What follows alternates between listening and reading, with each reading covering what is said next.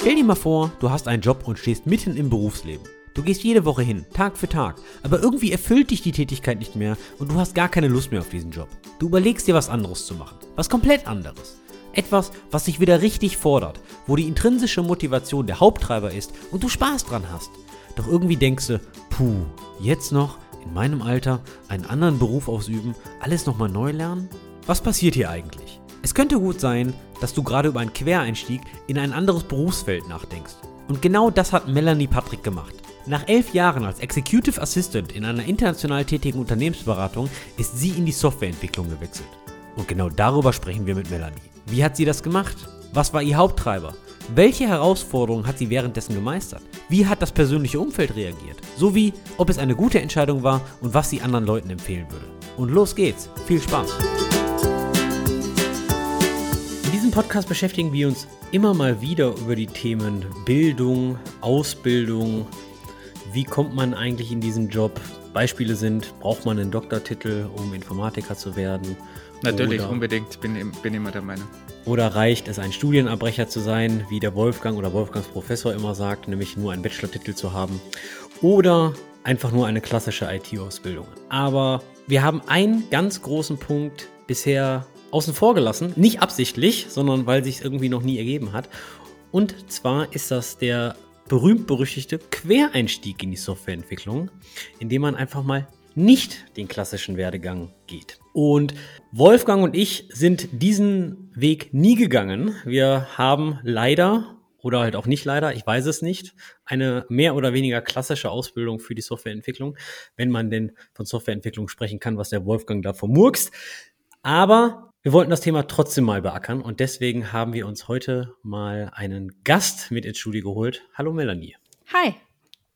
Melanie, wer bist du? Du hast deine Wurzeln in München und lebst jetzt im viel schöneren NRW. Veto, aber egal.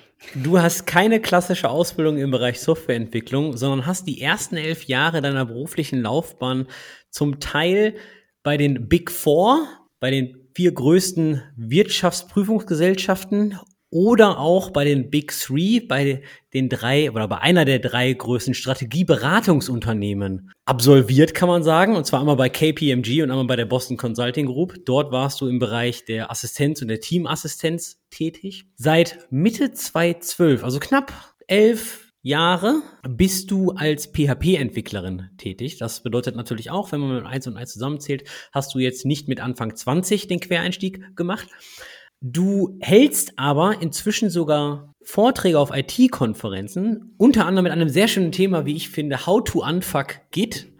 Ich glaube, jeder Softwareentwickler kämpft auch irgendwie zumindest einmal in der Woche mit Git. Und um dich zu entspannen, häkelst du gerne. Ist das richtig? Ja, ich, ich häkle und ich stricke total gerne. Und tatsächlich seit der Pandemie stricke ich auch während Videokonferenzen, weil es mir total hilft zuzuhören. Was war das längste Häkel- oder Strickprojekt? Das längste, äh, was am längsten gedauert hat oder was am größten geworden ist? Ist das nicht dasselbe? Nein. Dann gerne, was am längsten gedauert hat, weil der zeitliche Aspekt spielt bei mir schon so eine Rolle, wie viel Motivation man hat, da immer und immer und wie immer wieder dran zu gehen, um das endlich mal fertig zu machen. Boah, ich glaube, ich habe an einer Jacke habe ich ein Dreivierteljahr lang gestrickt. Er ist immer noch schneller als die meisten Side-Projects von Andy. Ja, aber neben dem Side-Project habe ich ja noch andere Side-Projects, deswegen. Hast du, hast du mehrere Häkel- und Strickprojekte ja, auf ja, einmal? Ja, ja, das ist, das ist in der Häkel- und Strickwelt so. Also Socken zählen gar nicht als eigenes Projekt, die laufen eh immer so nebenher. Ähm, und dann hat man immer so ein einfaches Projekt, was halt so für Videokonferenzen oder als TV-Knitting bezeichnet wird, also was man halt so gut beim Fernsehschauen machen kann. Und dann hat man halt immer noch so was Komplexes, also was ich mit zwei verschiedenen Farben oder drei oder irgendwie ein kompliziertes kompliziertes Lochmuster oder irgendwas, wo man halt so ein bisschen Grips für braucht. Ich finde es jetzt schon geil. TV-Knitting. ja. den, den muss ich mir mal, weiß nicht, auf Ja, YouTube du solltest suchen. du dir das angewöhnen, Andi, dass du mal was Sinnvolles produzierst, währenddessen du da nur rumsitzt. Aber Projekt ist, ist schon ein super Thema. Ich frage ja in Interviews ganz gern diese, diese Frage, was war dein coolstes Projekt, was du jemals gemacht hast, so um rauszufinden, wo die Person brennt. Jetzt wäre ja meine Frage, wenn ich dich diese Frage stellen würde, was war dein coolstes Projekt? War das vor deinem Quereinstieg oder nach deinem Quereinstieg in die IT? Ich würde sagen, tatsächlich war das coolste Projekt, was ich gemacht habe, das war letztes Jahr, da habe ich bei Trivago das komplette Rechte-Management aufgeräumt und habe halt in der Datenbank über 1000 Rechte gelöscht und auch alles an PHP, Uralt-Code und so weiter gelöscht. Also das hat schon sehr, sehr viel Spaß gemacht, da einfach knallhart Tabula Rasa zu machen und dann auch, ähm, ja, stellenweise ging es halt nicht anders, als so zu entwickeln, halt so, ja, gucken, wer zuerst schreit. Manchmal ging das halt nicht anders, aber es haben tatsächlich erstaunlich wenig Leute geschrien. Von daher, das hat echt Spaß gemacht, da mal so richtig durchzuräumen. Ich bin ja froh, dass du jetzt ein Projekt genannt hast, was, was nach dem Umstieg passiert ja. ist, weil sonst, äh, aber dann erledigt sich die, die Frage, ob, ob, ob sich der Umstieg rentiert hat und, und ob das ein positiver Umstieg war, dann können wir uns die, die ja. Frage auf jeden Fall sparen. Also ja, kann ich auf jeden Fall äh, mit Ja beantworten. Wie, wie lange bist du jetzt eigentlich in der, in der IT, in der ganzen digitalen Welt? Ja, ich bin seit zehneinhalb Jahren bei Trivago. Davor war ich ein Jahr bei Soprado bzw. Preis 24 und davor habe ich ein Jahr Webdesign und Development studiert. Wo, wo hast du das studiert? Das habe ich in München an der SAE studiert. Und zwar der eigentliche Beweggrund war ja mehr oder weniger, dass ich nach elf Jahren Assistenz bei der gleichen Firma, bei BCG, hatte ich halt irgendwie so den Papp auf und dachte, ich brauche endlich mal ein bisschen Abwechslung, ich brauche ein bisschen was für den Kopf. Ich hatte so das Gefühl, ich lerne nichts mehr wirklich Neues dazu. Ich kann den Job ja jetzt eigentlich. Es kommen ein paar technische Änderungen oder so, aber es, es ändert sich ja fundamental nichts Neues an dem Job. Ich lerne nichts Neues und ich brauchte einfach was, ja, wo ich wieder was Neues lernen kann. Ich hatte vorher schon so ja, Wochenendkurse bei der VHS gemacht. Da habe ich mir dann Dreamweaver und Illustrator und diese ganzen Adobe-Tools angetan, jeweils ein Wochenende lang. Ähm, ich habe festgestellt, dass Dreamweaver ganz schrecklich ist, obwohl ich noch gar keine Ahnung davon hatte. Ja, und dann habe ich eigentlich mehr oder weniger nach einer Variante gesucht, ein Sabbatical zu machen, wo ich ein Jahr lang mal was komplett anderes mache. Und das war eigentlich die ursprüngliche Idee von dem Ganzen war ja nur ein Sabbatical machen. Die Idee war ja gar nicht, die Berufssparte zu wechseln. Die Idee war, ich mache das ein Jahr und danach suche ich mir wieder einen Job in einer anderen Firma als Sekretärin. Also die Dreamweaver-Geschichten, die waren dann aber parallel zum Job. Das war die so waren noch parallel zum Job. Das war, war halt noch so nebenbei. Ich habe ja damals auch fotografiert. Ich hatte damals einen Kochblog, den ich regelmäßig geschrieben habe und wollte halt da einfach so in diese ja kreative multimediale Welt so ein bisschen mehr einsteigen, mein Kochblog ein bisschen mehr aufbohren. Und da kam die Idee eigentlich her mit diesem Webdesign und Development Studium. Und eigentlich war meine Idee ja mehr oder mein, mein Fokus am Anfang war ja viel mehr auf dem Design-Element. Also ich habe da in dem, das Schöne an der SRE, die, das ist ja School of Audio Engineering eigentlich. Das heißt, du hast am Anfang auch einen Blog mit Tontechnik, du hast Filmtechnik, du hast Fotografie, du hast 3D-Animation am Anfang. Also du gehst halt erstmal durch alle Felder der, des Multimedia, bevor du dann in die Programmierung einsteigst. Also das war schon so, so ein ganz cooler Querschnitt eigentlich. Und deswegen hat mich das erstmal viel mehr interessiert. Dieses, dieses SAE-Studium, gib uns mal ganz kurz bitte einen Überblick darüber. Also ich meine, ist das kostenfrei? Ist das kostenpflichtig? Das geht ein Jahr oder also was für Voraussetzungen muss man dafür haben? Muss man dafür Abitur haben oder nur Berufserfahrung? Was, was war damals so der Stand der Dinge, um an diesem Studium teilzuhaben? Also das Setting war damals, also das hat definitiv gekostet, das hat auch echt nicht wenig gekostet. Dafür warst du mit einem Jahr sozusagen fertig und hattest einen Abschluss der Uni Essex und hattest da ein Diploma, also noch nicht mal ein Bachelor, sondern eins drunter, aber immer immerhin, du hast nach einem Jahr einen Abschluss. Es hat was gekostet, aber ich hatte einige Kommilitonen, die haben äh, vom Arbeitsamt die Förderung bekommen, beziehungsweise den Berufsumstieg bezahlt bekommen dadurch. Und dann, wie gesagt, das Schöne war halt, dass das einfach nach einem Jahr abgeschlossen ist. Man hätte da auch noch den, den Bachelor draufsetzen können. Voraussetzungen waren ja eine abgeschlossene, äh, ein abgeschlossenes Abitur oder eine abgeschlossene Berufsausbildung und natürlich halt ein gewisses technisches Verständnis, was du halt mitbringen musst. Aber die Anforderungen da waren jetzt nicht so hoch. Aber ich meine, die, die Schwelle war halt tatsächlich, ja, das, das Geld aufbringen oder sich mit dem Arbeitsamt herumschlagen. Wie bist du denn eigentlich zu, zu BCG gekommen? Bist du da direkt nach einem Abitur oder? Äh, nach dem Abitur habe ich eine Ausbildung zur Europasekretärin in Würzburg gemacht. Also Europasekretärin bedeutet Fremdsprachensekretärin, aber mit drei Fremdsprachen. Also ich spreche noch Englisch, Französisch und Spanisch. Dazu noch Wirtschaftswissen und ähm, wirtschaftliche Korrespondenz in auf Englisch und Französisch. Also es war schon auch knackig die zwei Jahre. Danach habe ich ja bei KPMG gearbeitet. Das war aber nicht ganz so mein Fall. Und dann habe ich mich einfach beworben und bin bei BCG gelandet. Und da hat es mir halt dann auch echt gut gefallen und hat von den Leuten ganz gut gepasst. Und dann bin ich da ja elf Jahre letztendlich geblieben. Und du hast erwähnt mit dem Sabbatical, Hast du dann ein Sabbatical bekommen oder war das nur so die Idee? Gab es damals überhaupt schon Sabbaticals? Heutzutage sind die ja doch wesentlich beliebter und akzeptierter, würde ich mal sagen, als, als damals. Den Begriff gab es schon und den gab es da auch für die Berater, diese, dieses Setting, dass man da eine Zeit lang vorher sich Geld zurücklegen lässt und sich dann nachträglich auszahlen lässt. Ich habe tatsächlich gekündigt und meinen Pensionfonds, den meine Firma damals für mich angespart hat, ähm, dafür verwendet. Also du hast quasi re reinvestiert dann. Ja. Aber du hättest auch gar kein Sabbatical machen können, also klassische Zweiklassengesellschaft. Ja, das war noch sehr Zweiklassengesellschaft damals. Ich weiß gar nicht, wie das heutzutage wirklich dort ist. Und kannst du mal ganz kurz einen Abriss geben, was das eigentlich heißt? Assistenz, Teamassistenz, also welche Aufgaben fallen da rein? Äh, weil ich habe so das Gefühl, das ist dann so wie, ja, vielleicht auch wie DevOps, ja, oder dass andere Leute und andere Firmen Assistenz anders definieren. Klar, hängt das natürlich immer zwischen dir und deinem Chef oder deiner Chefin ab, was, was jeweils äh, der eine oder der andere macht oder selber macht. Aber letztendlich war es so, ich hatte vier Chefs, zwei Teamleiter, zwei Manager. Das heißt, ich habe für die die Outlook-Inboxen gemanagt, ich habe deren Kalender gemanagt, ich habe deren komplette Reisen gemanagt, also Flüge buchen, Hotel buchen, Taxi dazu buchen oder andere Transfers.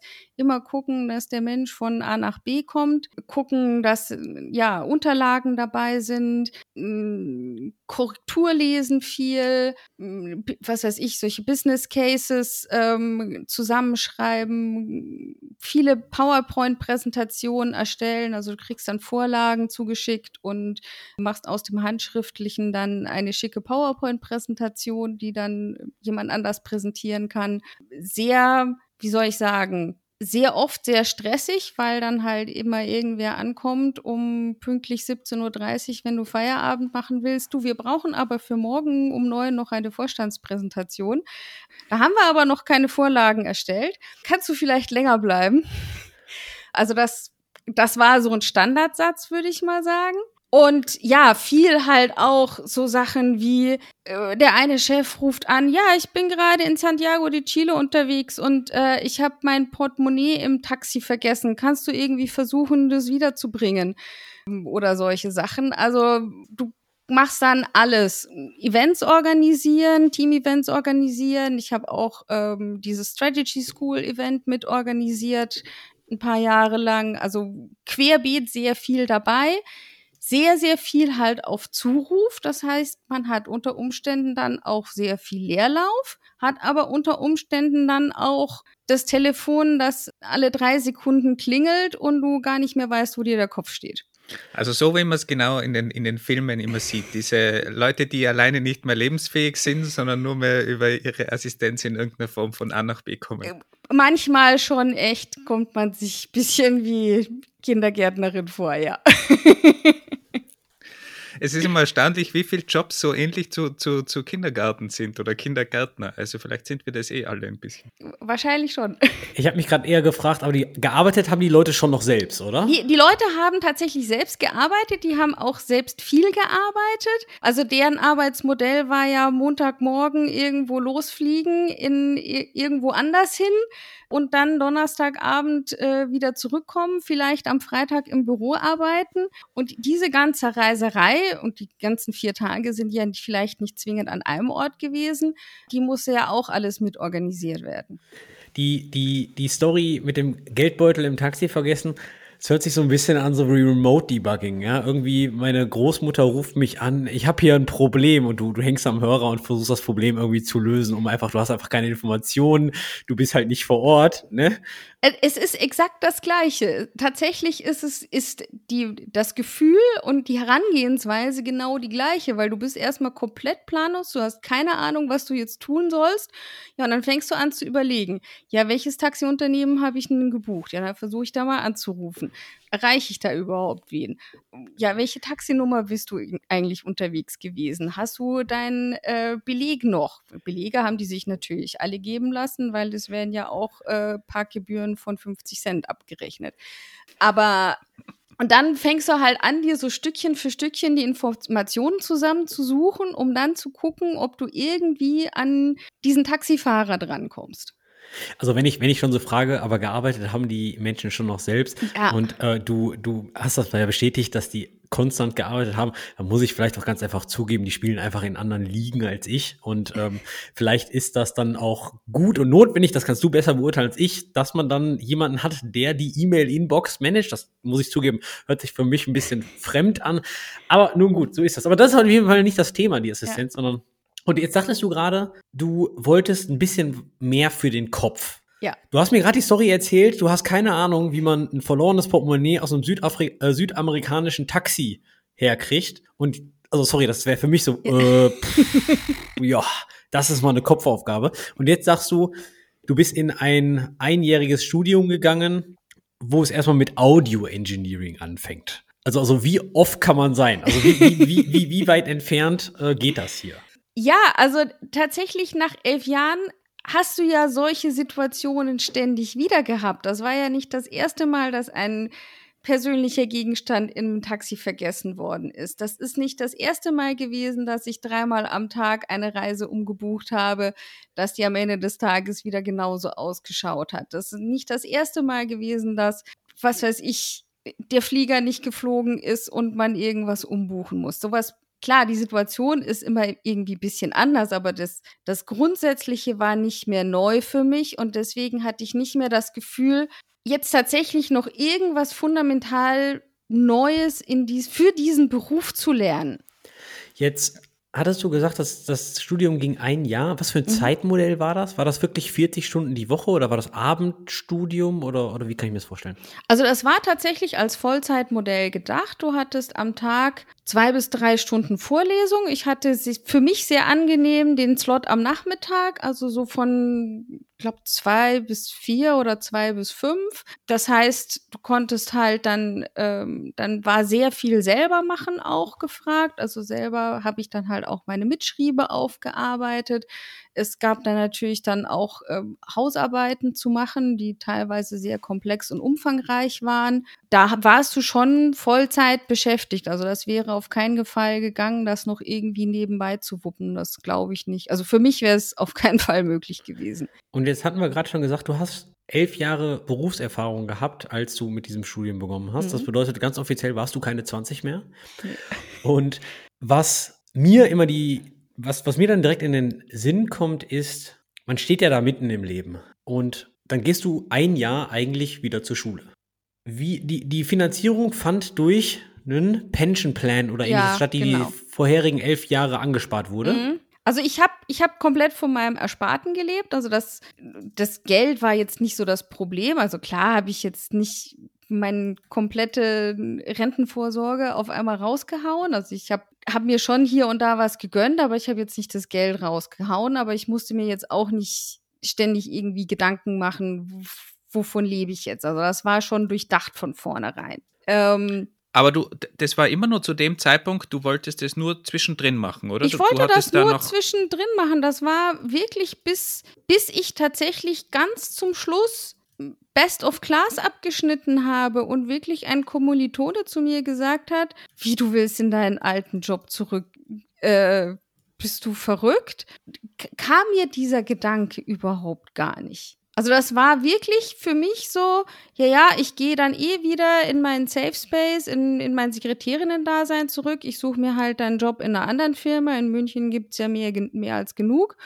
Und der Gedanke vorher kam mir nie wirklich einen Job als Entwicklerin zu suchen. Wann war dann dieser Kipppunkt? War das wirklich, dass dich jemand angesprochen hat? Und ähm, war das am Ende dann vom Studium? Das oder? war dann am Ende, also wirklich Abschlussphase. Also es war so während der, der Abschlussarbeit. Also für die Abschlussarbeit haben wir tatsächlich eine, eine Webseite gemacht. Also ich habe halt einen, einen Blog gemacht, erstellt mit, äh, mit Admin-Bereich und allem. Ähm, Dazu musste man tatsächlich noch ein Werbevideo drehen, das war ganz lustig.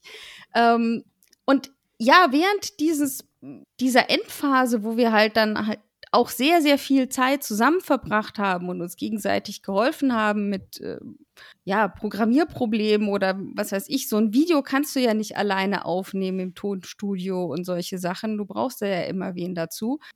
Da kam das eher, kristallisierte sich das so raus, so, ja, du bist doch gut und so. Und als ich dann wirklich rausstellte, dass ich dann, ich glaube, mit 98 Prozent abgeschlossen habe, dieses Studium, war dann so klar, hey, bist du völlig verrückt, in diesen alten Job zurückzugehen? Such dir doch gefälligst was in der Entwicklung. Und tatsächlich, der Sebi sagte dann, hey, ich habe ein Vorstellungsgespräch geführt. Äh, für mich ist das überhaupt nichts, aber ich glaube, die Firma ist genau dein Ding. Und übrigens, nächsten Dienstag hast du da einen Termin. Und das war dann mein erster Job. Glaubst du, dass du das ohne Trigger oder ohne dem, dem Sebi, dem wir ja danken müssen in, ja. in dem Fall, glaubst du, dass du dann früher oder später trotzdem irgendwie in diese Richtung gerutscht wärst? Oder braucht man auch von außen irgendwie diesen Trigger, diesen Zuruf? Du, du brauchst auf jeden Fall diesen Zuruf oder diesen, dieses dieses, wie soll, wie soll ich das sagen, dieses, diese Bestätigung von außen, dass dir jemand anders das zutraut. Aber hast du die Art von Bestätigung nicht während des Studiums schon bekommen, indem du gesehen hast, hey, ich bestehe die Klausuren mit einer 1,x oder 2,x Note? Ich meine, du hast ja die Projekte erfolgreich abgeschlossen und das ist ja schon auch irgendwie eine Art, ja, vielleicht sogar offiziellere Bestätigung von einem Professor und Co., oder? Das schon, aber für mich war das Studium ich bin das Studium ja ganz anders angegangen. Für mich war das ja eher so, ich mache das jetzt aus Hobby. Und klar habe ich da Ehrgeiz reingelegt, aber für mich war, wie soll ich das sagen? Diese, die Motivation für mich war nicht, dass ich da einen anderen Beruf ergreife, sondern die Motivation ja für, war für mich einfach nur was Neues zu lernen. Und deswegen ist auch dieses Feedback von den, von den Tutoren bei mir gar nicht so angekommen, als äh, hey, du bist super gut, du kannst das gut, äh, such dir einen Job da drin, sondern ja, macht mir halt Spaß. Also das war dann mein, also meine Reaktion, meine innere Reaktion darauf. Und das kam bei mir im Kopf gar nicht an, hey, du solltest dir einen Job suchen, also während des ganzen Jahres nicht. Ich, ich, ich frage mich immer, wie sehen das andere Leute, die einen Quereinstieg gemacht haben wie du? Denn du hast gerade gesagt, hey, das macht mir Spaß. Und ich frage mich immer wieder, wenn ich mal zwei Schritte zurückgehe vom Computer, dann frage ich mich, wie kann dieser Job überhaupt Spaß machen? Du sitzt da, programmierst acht Stunden am Tag, drückst Compile, der Computer moppert dich an, äh, da fehlt ein Semikolon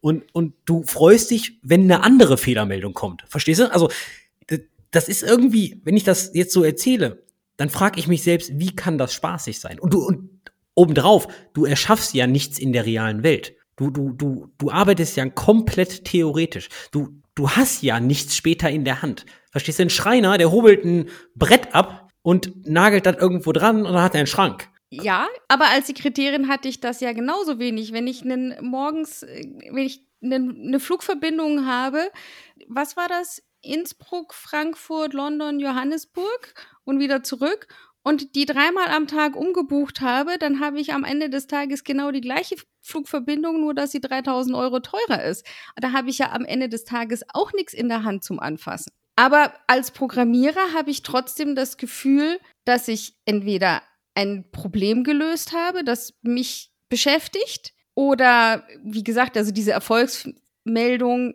also dieses Erfolgsgefühl, hey, ich habe eine neue Fehlermeldung, das ist ja auch so ein bisschen wie, wie Puzzle lösen oder wie Rätsel lösen für mich. Ja gut, das aber beim Puzzle fehlt ja immer ein Teil. Ja, das ist ja bei der Softwareentwicklung genauso.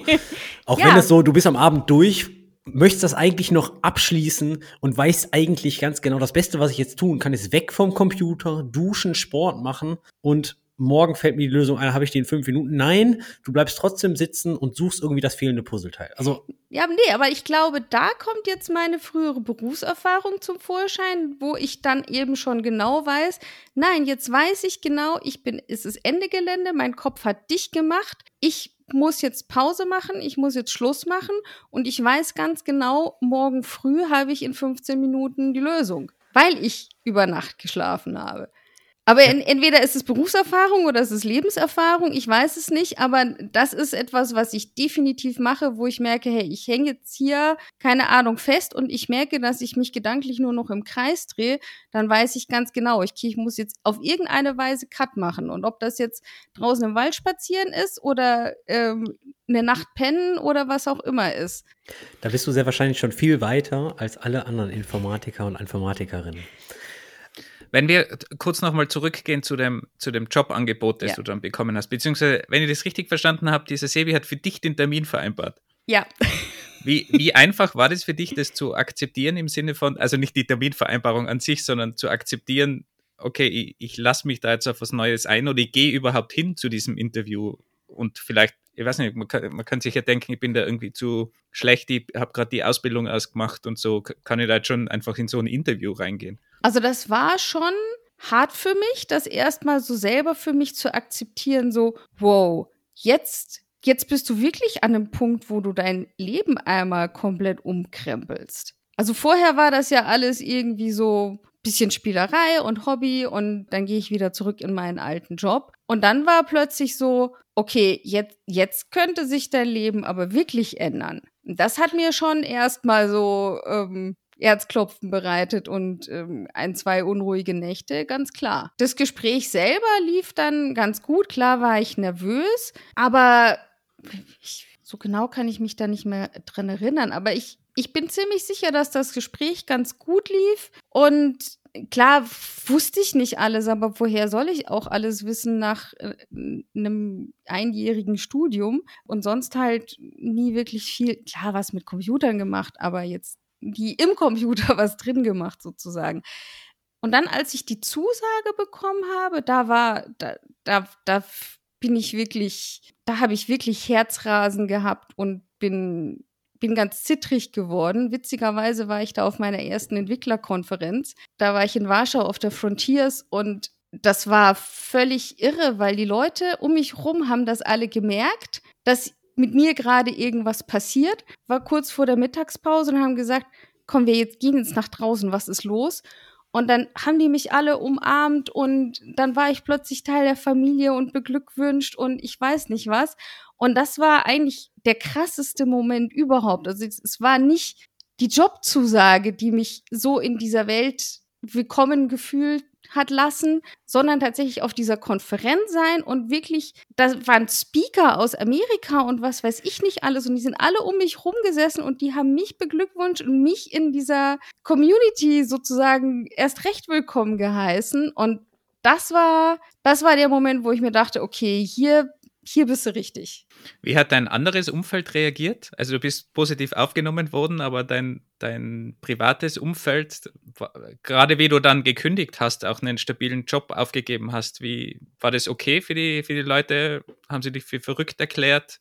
Also ich meine, klar, die Eltern haben natürlich gesagt, so bist du wahnsinnig, einen sicheren Job aufzugeben und da hättest du ja noch, was weiß ich, bis zur Rente arbeiten können ja, andere Leute im engeren Umfeld haben mir vorgeworfen, ich wäre in der Midlife-Crisis und würde äh, jetzt irgendwelche verrückten Dinge veranstalten. Ähm, als ich dann den Job als Programmiererin angefangen habe, hat dann eine ehemalige Arbeitskollegin, die dann selber auch mehr so in die Designschiene gegangen ist. Ja, aber ich dachte, du wolltest was Kreatives machen. Worauf ich dann geantwortet habe, du hast keine Ahnung, wie kreativ du im Programmieren sein musst, weil das einfach ständig dir neue Lösungen ausdenken musst. Wie kreativ kann man eigentlich sein? Ja, also da kamen schon von einigen Stellen auch kritische Kommentare und Gegenwind durchaus, ja. Aber wie soll ich sagen, ich war mir also das, das Sabbatical und den Job kündigen und dass ich danach was Neues finde, das war für mich, das war für mich nicht, das war nicht risikoreich in dem Sinn sozusagen.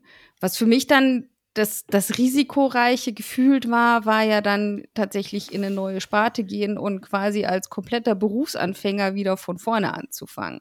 Und jetzt hast du erwähnt, die ist schon relativ viel positiver Wind entgegengeströmt, aber so Quereinsteiger werden ja auch ganz gern belächelt. Hattest du da irgendwie im Interview mal das Gefühl, dass da irgendwer komisch nachgefragt hat? Ich kann mich auch erinnern an meine Zeit, wenn ich dann ein CV bekommen habe und die irgendeine Wochenendumschulung gehabt haben und sich dann als Entwickler beworben haben. Äh, die sind gar nicht sehr weit gekommen in, in unserer Pipeline, muss man dazu sagen. Aber da geht es mehr um den Wochenendkurs, also dass es einfach zu wenig ist halt vom Umstieg her. Du hattest ja eine ordentliche äh, einjährige Ausbildung. Aber hattest du da irgendwie ähm, Gegenwind von, von der Richtung, von der, von der Firmen Seite? Also gar nicht so sehr in Bezug auf das Quereinsteigen, so mehr traue ich mir das Ganze zu, weil ich ja komplett neu in dem Ganzen bin. Also es ging weniger um das Quereinsteigen als um das, du fängst hier als Berufsanfänger in dieser kleinen Firma an und musst jetzt hier quasi alles mitmachen. Traust du dir das zu? Mhm. Also quasi so äh, als Abstieg. Das ist ja ein Abstieg für dich. Ja, es ist machen. ja ein Abstieg für dich und halt auch gleichzeitig, so viel weißt du ja noch nicht, traust du dir das trotzdem zu. Was ich auch verstehen kann. Also hätte ich wahrscheinlich als Recruiter genauso diese Frage gestellt. War es ein Abstieg für dich? Am Anfang war es schon so ein bisschen Abstieg, weil klar, nach elf Jahren, wenn du in der gleichen Firma bist, hast du ja so ein gewisses Standing und ähm, dann kann dir jetzt auch nicht mehr so schnell einer den Karren fahren. Und wenn du halt dann in einer komplett neuen Firma anfängst und als äh, der Junior, dann bist du halt dann erstmal wieder diejenige, die ständig fragen muss, hey, wie geht denn das? Und so, also das, das ist schon, ja, da, da muss man auch äh, mit seinem Selbstbewusstsein mit klarkommen, würde ich mal sagen. Aber ich meine, das, was du beschreibst in Bezug auf gewisses Standing und Co. Mhm. Das hast du ja auch, wenn du den Job wechselst, also wenn du die Firma wechselst im selben Job. Klar. Ja, äh, es ist ähnlich, aber noch dazu kommt halt, also wenn du aber in der gleichen Sparte wechselst, dann bringst du ja trotzdem dein ganzes Wissen mit. Und ich hatte ja ganz viel Wissen, kann aber 90 Prozent davon jetzt gar nicht mehr gebrauchen. Und da hebe ich meinen Finger. Gefühlt, gefühlt. Weil wir reden hier von Teamassistenz und ja. du hast gerade auch sehr, sehr hektische Situationen beschrieben, am Tag dreimal irgendwelche äh, drei, vier Flugrouten zu ändern und, und was weiß der Geier nicht. Ich meine, da gehört ja schon sehr viel Organisation dazu, sehr viel Zeitmanagement, Priorisierungsmanagement und so weiter und so fort. Du hast gerade gesagt, man könnte das 90 Prozent oder du hast das zumindest am Anfang zu 90 Prozent nicht gebrauchen können. Jetzt bist du zehn Jahre im Softwareentwicklungsbereich. Siehst du das immer noch so? Nee, auf gar keinen Fall. In der Zwischenzeit versuche ich genau dieses Wissen aus meiner alten Karriere genau anzubringen und den Leuten beizubringen. Ich versuche den Leuten zu sagen, hey, es ist nicht okay, 5000 ungelesene E-Mails in seiner Inbox zu haben. Es ist für dich selber auch nicht okay, ständig irgendwelche Meetings zu verpassen, weil du halt einfach deinen Kalender nicht geregelt kriegst. Es ist nicht okay, sich in irgendeinem Minitask total verschanzen für zwei Wochen und dabei äh, gehen die wichtigen Aufgaben den Bach runter. Solche Sachen versuche ich tatsächlich meinen Kollegen gerade irgendwie beizubringen. Habe auch auf der firmeninternen Konferenz kürzlich dafür darüber genau einen Vortrag gehalten. Wie hieß der? How to unfuck Fuck Your Life oder? äh, das hieß äh, Secret Diary of an Interna International Secretary, wo ich quasi so ganz viele Tipps und Tricks aus meinem früheren Berufsleben in, in das neue Berufsleben reinportiere und versuche den Leuten beizubringen, eben genau solche Sachen nicht mehr zu machen. Was ist der, dein Lieblingstrick? Mein Lieblingstrick ist tatsächlich nur einen einzigen Kalender für das berufliche und das private gemeinsam zu haben, weil du kannst dir einfach alles nicht merken und du weißt nicht, wie viele Leute schon in Konflikt geraten sind, weil ah, jetzt kann ich hier doch nicht teilnehmen, weil ich habe da einen wichtigen Arzttermin oder wie kriege ich das geregelt? Also der Mensch hat nur eine Timeline und deswegen hat der Mensch auch nur einen Kalender. Wobei du schon voraussetzt, dass die Entwicklerin oder der Entwickler überhaupt einen Kalender hat. Ja. also jeder, der ein Smartphone hat, hat auch einen Kalender, setze ich jetzt mal voraus. Ja, ja, es scheitert ja oft daran schon, dass man einfach in, in den Kalender mal reinschaut. Okay, das äh, ist aber auch sehr spannend zu sehen, wie sich auch deine Wahrnehmung äh, in Bezug der Non-Engineering Skills äh, jetzt geändert hat. Aber Kommen wir, kommen wir noch mal zum Einstieg. Du, du bist dann als, als, als Junior da, da eingestiegen. Und ähm, ja, wir haben gerade über, über das große Wort Rückschritt gesprochen. Ähm, war das auch finanziell ein Rückschritt damals? Bisschen, aber gar nicht mal so sehr, würde ich sagen. Also ja, ich habe im ersten Jahr bisschen weniger verdient als in meinem letzten Jahr als Sekretärin, aber jetzt nicht substanziell weniger. Das waren, keine Ahnung, 3.000, 4.000 Euro im Jahr. Das war jetzt nicht so viel weniger. Und in der Zwischenzeit wäre ich im gleichen Job geblieben und würde jetzt auch noch Vollzeit arbeiten als Entwickler. In der Zwischenzeit verdiene ich eine ganze Ecke mehr. Und was für, was für Hürden oder Probleme hast du denn am Anfang gesehen? Also nehmen wir mal, nehmen wir mal ein Beispiel aus meiner beruflichen Laufbahn. Ich kam aus dem Abitur, bin ins Studium gegangen und meine erste Mathevorlesung oder Statistikvorlesung, da hat der Professor einfach mal, ich glaube, meine komplette Schulzeit innerhalb von 30 Minuten abgerattert und hat dann angefangen und ich stand erstmal wie so ein Ochse vor Berg.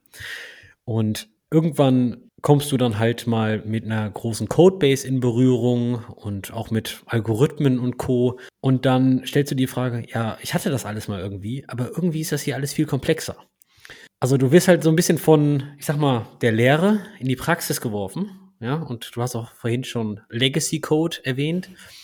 Waren das Hürden für dich? Waren das Probleme für dich, als du da angefangen hast, dass das auf einmal eine deutlich größere Codebase war als du im Studium hattest oder das alles deutlich komplexer war? Oder sagst du, ach nö, damit habe ich gelernt umzugehen?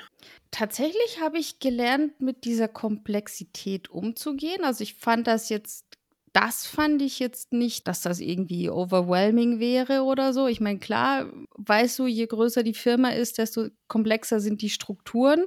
Hm, das, das hat mich jetzt nicht weiter überrascht. Tatsächlich aber was für mich eine Hürde war, ist, dass ich oft das Gefühl hatte, gar nicht mitreden zu können, weil ich gar nicht weiß, was ein Sortieralgorithmus ist. Ganz ehrlich, ich habe auch noch nie im Job einen gebraucht. Aber da werden ja dann immer Witze drüber gemacht oder man muss irgendwie dann doch wissen. Oder wir hatten einen Kollegen, der halt ähm, permanent mit äh, irgendwelchen wilden Fachbegriffen aus dem Informatik äh, Bereich rum sich geschmissen hat. Nicht du, Wolfgang, aber ein anderer österreichischer Kollege. Und da kam ich mir halt dann schon echt oft abgehängt vor, weil ich halt keine Ahnung hatte, wovon redet der. Muss ich das dann wissen?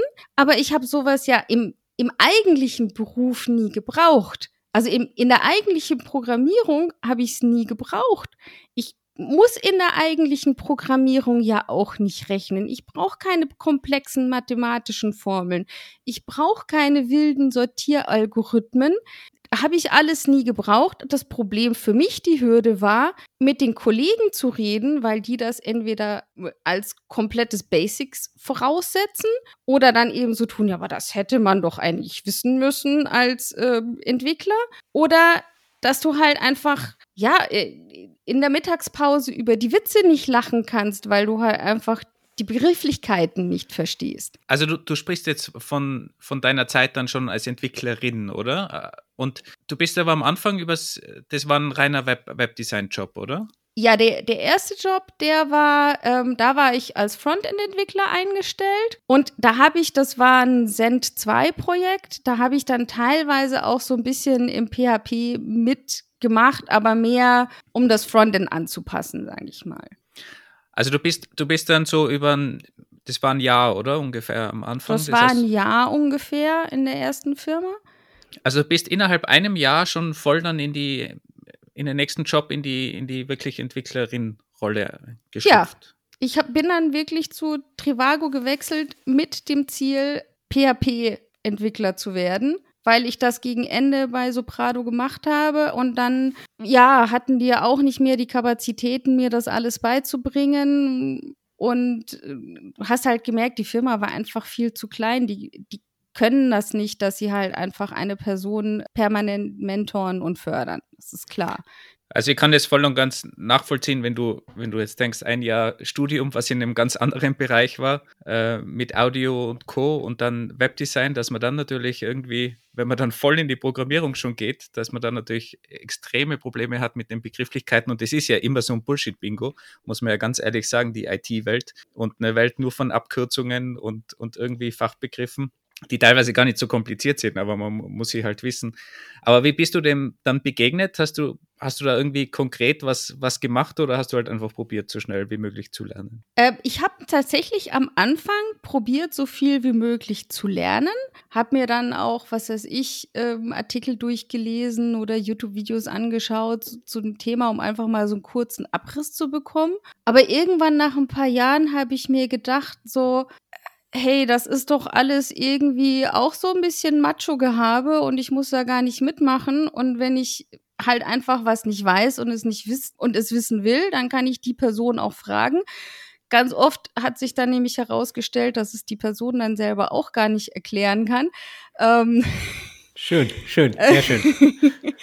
Ähm, und irgendwann habe ich mir halt dann gedacht, ich, ich muss das alles nicht wissen, um jetzt da bei diesen Gesprächen mitzuhalten.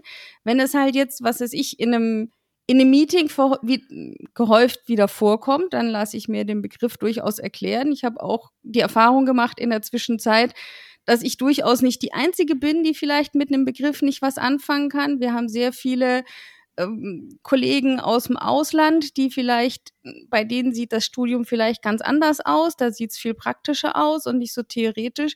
Ja, die wissen das auch nicht. Also in der Zwischenzeit bin ich da einfach selbstbewusster geworden und habe gesagt, ja, dann stelle ich die Frage halt einfach, scheint ja irgendwie wichtig zu sein. Und manchmal stellt es sich als wichtig heraus und ganz oft stellt sich es aber auch nur als ähm, ich will mit Fachbegriffen um mich schmeißen heraus.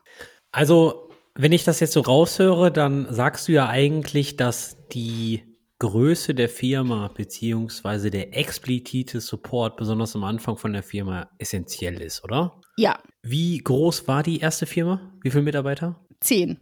Gut.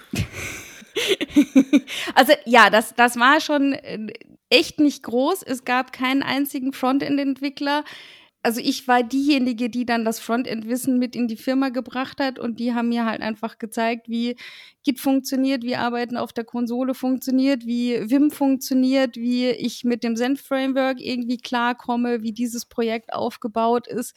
Ja, aber da waren halt einfach zehn Leute viel zu wenig.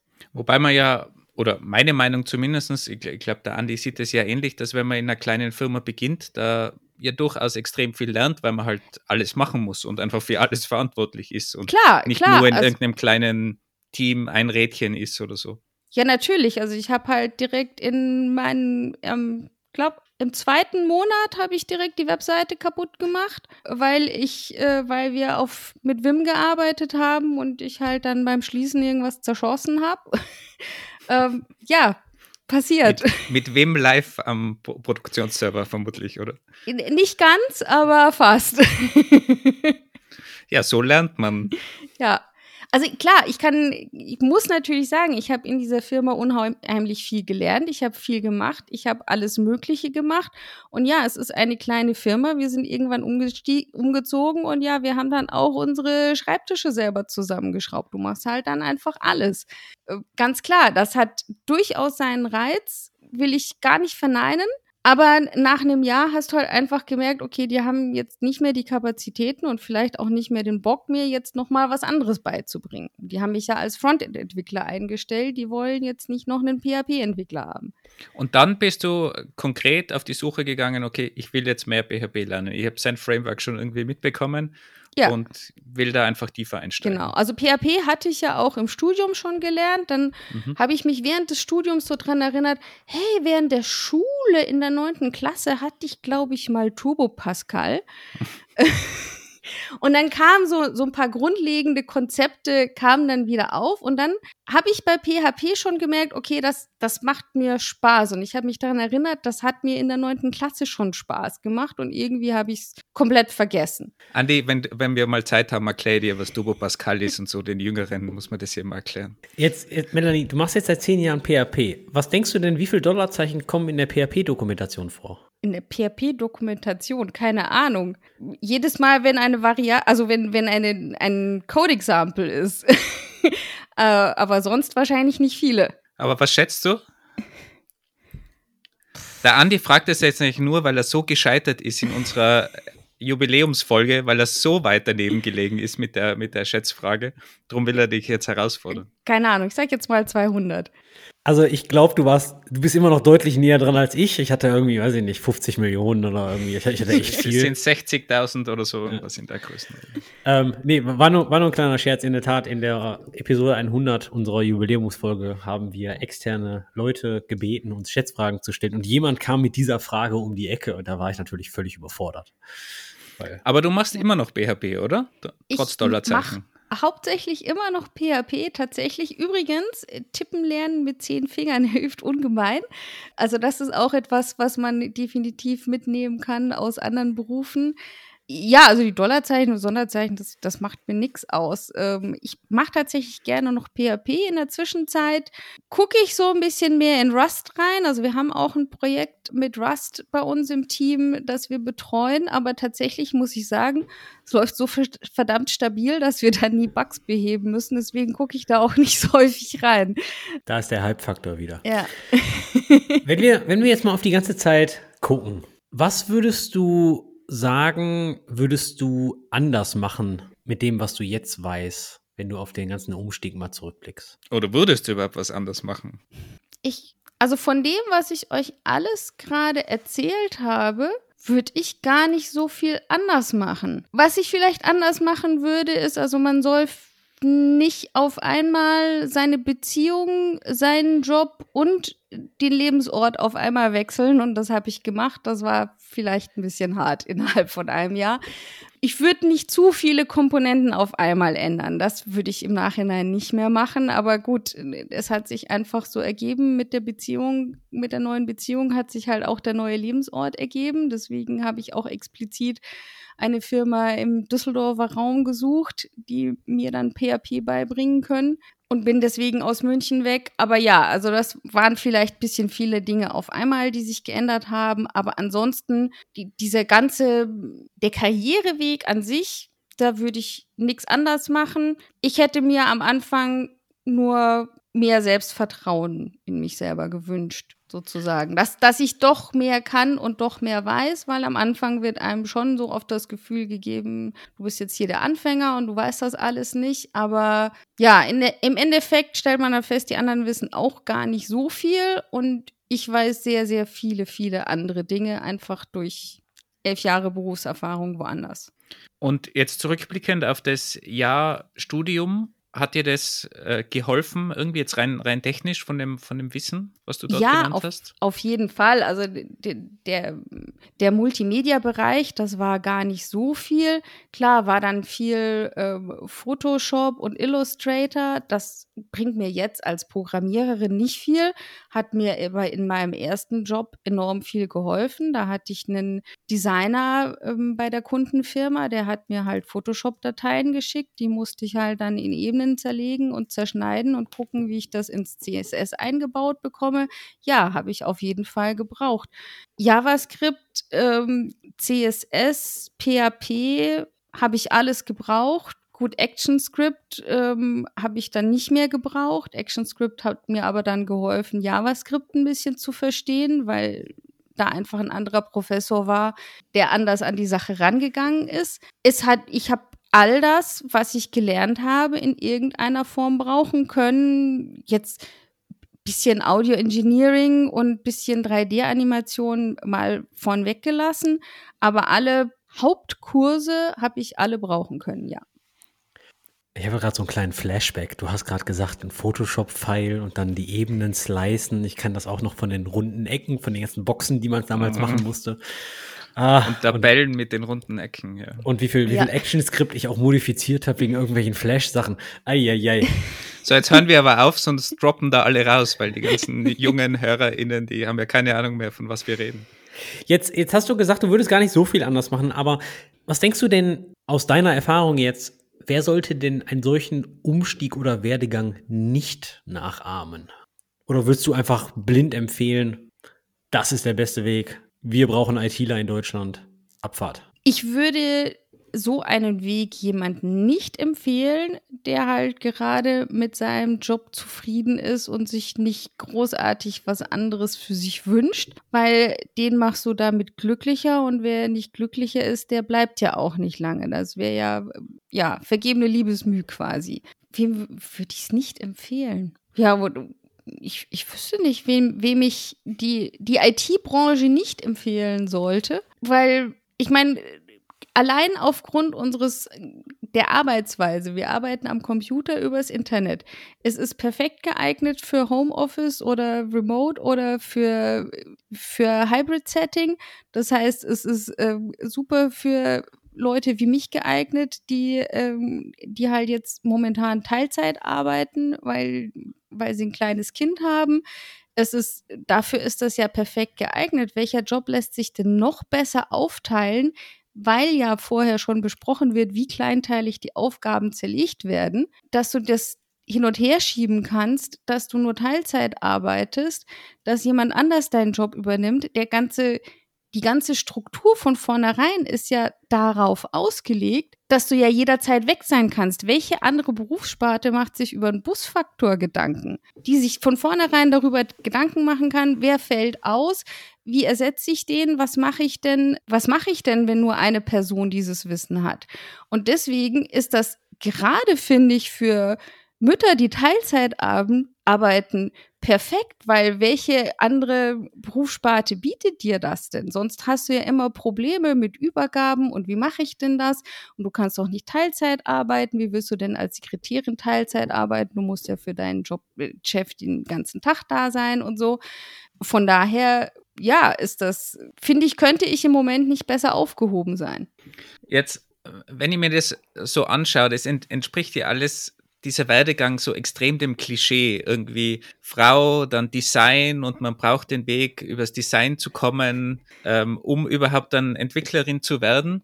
Was ja auch vollkommen okay ist, dieser, dieser Werdegang an sich. Aber wenn ich es mir jetzt so überlege, gibt es irgendwie eine Möglichkeit, ist natürlich jetzt eine sehr schwere Frage, aber das irgendwie zu, zu überspringen oder schon frühzeitig irgendwie zu merken, man will vielleicht Entwicklerin werden, ohne den, ich will es jetzt nicht Umweg nennen, aber den Weg über, übers Design zu machen. Könntest du irgendwas feststellen, wo du sagst, okay, eigentlich war ich immer schon interessiert irgendwie an, keine Ahnung, an, an welcher Art des, des Jobs oder, oder der Arbeit, dass Entwicklerin eigentlich ein super Job ist? Ich, ich habe es ja gerade schon erzählt, in der neunten Klasse hatte ich Turbo Pascal und ich war auch da nachmittags in so einer AG, wo wir halt dann wilde Sachen programmiert haben. Wir haben Mastermind programmiert oder wir haben ähm, hier Akkorde mit ähm, hier Herzangaben über den Lautsprecher ausgeben lassen und per Zufall dann ja bachartige Dinge ausgeben lassen. Wenn mir da jemand gesagt hätte, hey, bleib da mal dran, dir macht das offenbar Spaß und äh, du kannst das ja offensichtlich, weil das war, war auch da, wo ich dann in, in dem Jahr Mathe gute Noten hatte. Also wenn der, wenn der Sebi zehn Jahre früher gekommen wäre und ja. dir das gesagt hätte, dann ja, das, hätte das funktioniert. Nicht, nicht nur zehn Jahre. Nein, wenn der Lehrer damals gesagt hätte, hey, dir liegt das, bleib da mal dran, das, das wäre, hätte, glaube ich, einen Unterschied gemacht. Also auch wieder also, der, der Zuspruch von außen, der, dass klar, jemand klar das entdeckt, das ja, Potenzial. weil, weil das war ja auch wieder das bisschen Hobby am Nachmittag. Das war ja nichts Schulrelevantes oder Wichtiges. Wenn ich zurückdenke an, an mich, bin genauso in die ganze IT-Welt dann gerutscht, auch durch viel Support von außen. Und das scheint halt irgendwie bei, bei Schülern im männlichen, in der männlichen Form einfach öfter passi zu passieren automatisch. Gab es denn auch irgendwie was, ich sag mal, ein bisschen einschüchterndes von den, von den Medien oder ähnliches, weil ich meine, auch 2012 gab es schon Meta, also damals noch Facebook und Google und Microsoft und Big Tech und allem drum und dran. Und immer wenn man jetzt von IT, ich sag mal, liest oder hört, dann ist es halt immer so, oh, die verdienen alle, weiß ich nicht, sechs, sieben, acht, neunstellig gefühlt, äh, arbeiten alle immer nur an der Google-Suche. Also ich meine, war das vielleicht auch alles irgendwie so ein bisschen einschüchternd für dich oder hat dich das einfach komplett kalt gelassen? Das war einfach viel zu weit weg für mich. Das war so, da komme ich ja nie hin. Also was schon einschüchternd ist, sind diese, ist der ganze Bewerbungsprozess, der durchaus ganz anders ist als in in anderen Jobs, weil in anderen Jobs gehst du da halt eine Stunde hin oder zwei, dann setzt du dich da vielleicht noch ein bisschen mit an den Schreibtisch und dann ist klar, ob du den Job kriegst oder nicht. Und aber dieses, dieser mehrphasige Bewerbungsprozess und du musst dann halt auch noch eine Aufgabe lösen und die möglichst vielleicht noch unter Zeitdruck. Und dann hast du dann auch noch ein Bewerbungsgespräch, wo du dann auch wieder über Dinge ausgequetscht wirst, die du vielleicht dann im Job auch gar nicht brauchen kannst, weil du eine Aufzugsteuerung dir ausdenken sollst, die du aber am Ende in deinem Job ja gar nicht programmierst das ist schon beängstigend und, wie soll ich sagen, abschreckend. Du machst ja auch öfters Interviews meines Wissens, oder? Habe ich früher gemacht, ja. Hast du, hast du es anders gemacht, bewusst dann? Ich habe die, die Interviews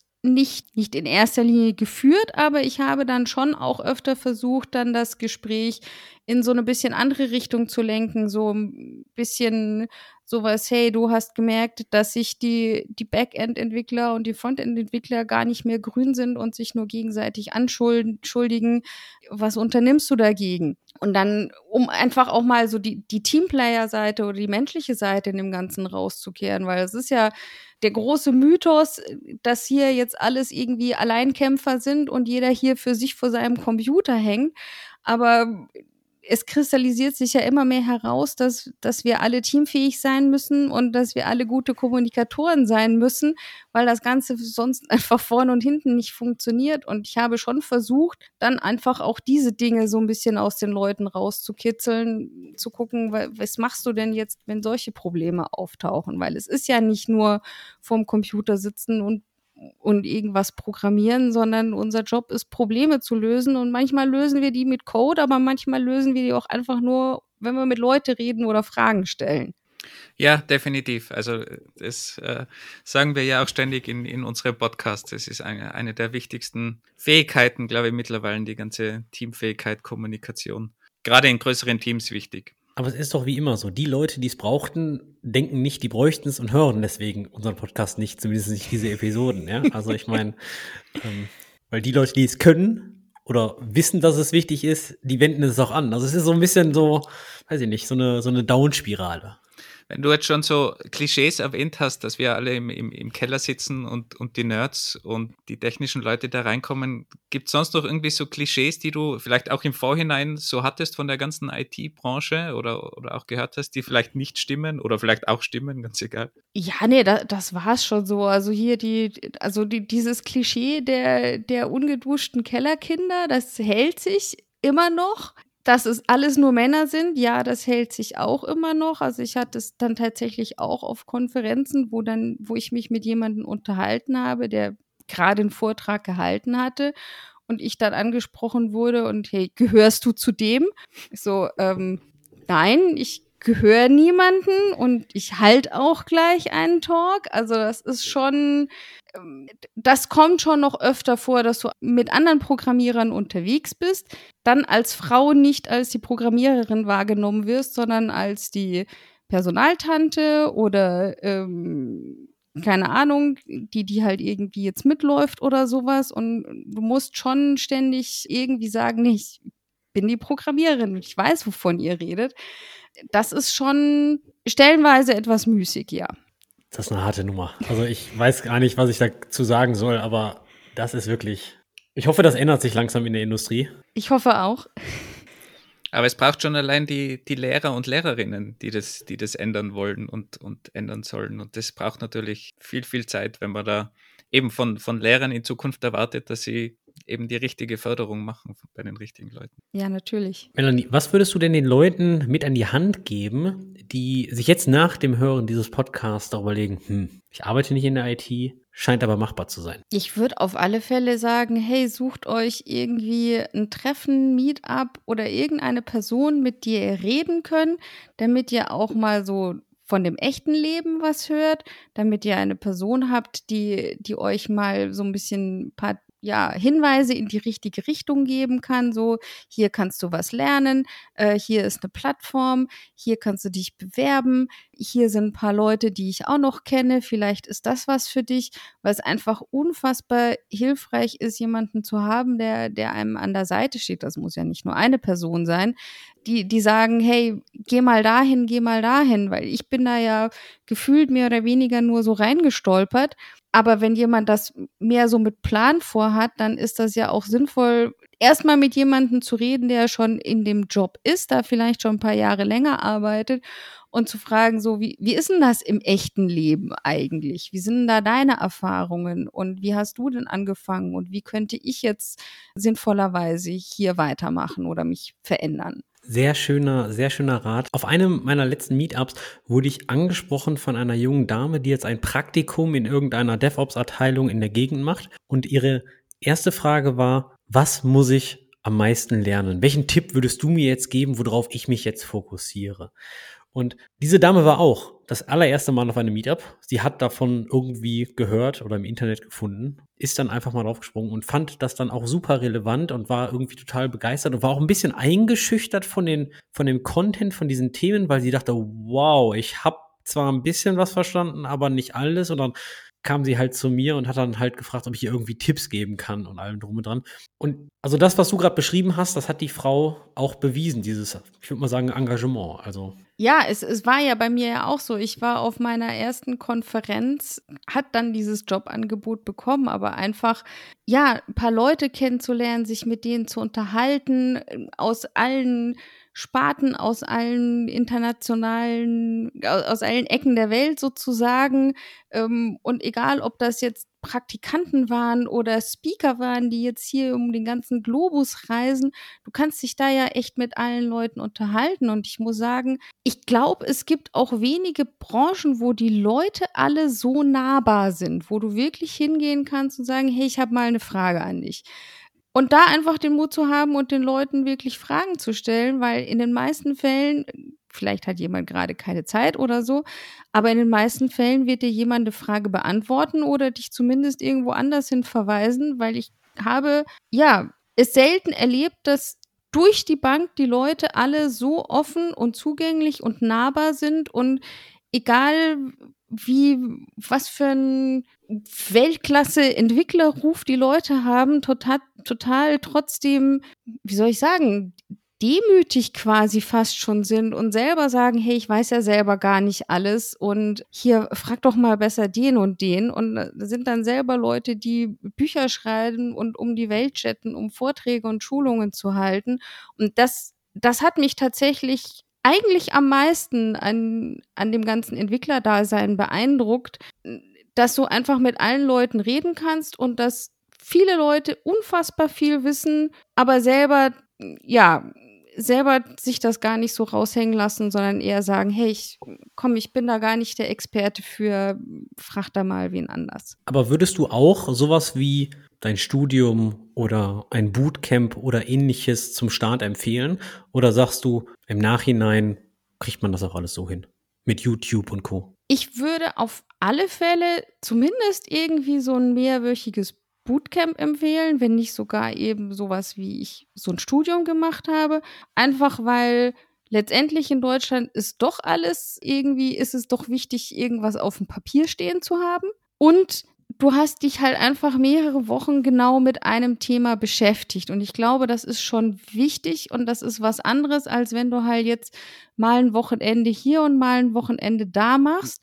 Und ich vermute auch, dass es dem Arbeitgeber zeigt, hey, da, dir ist das schon ernster damit, weil du jetzt einfach mal ein paar Wochen Zeit investiert hast und nicht nur so ein bisschen nebenbei gemacht hast. Ich meine, klar gibt es da auch bestimmt auch gute Leute, die das so machen und die sich das selber übers Wochenende irgendwie beibringen können. Es, ich will gar nicht bestreiten, dass es andere Lerntypen gibt.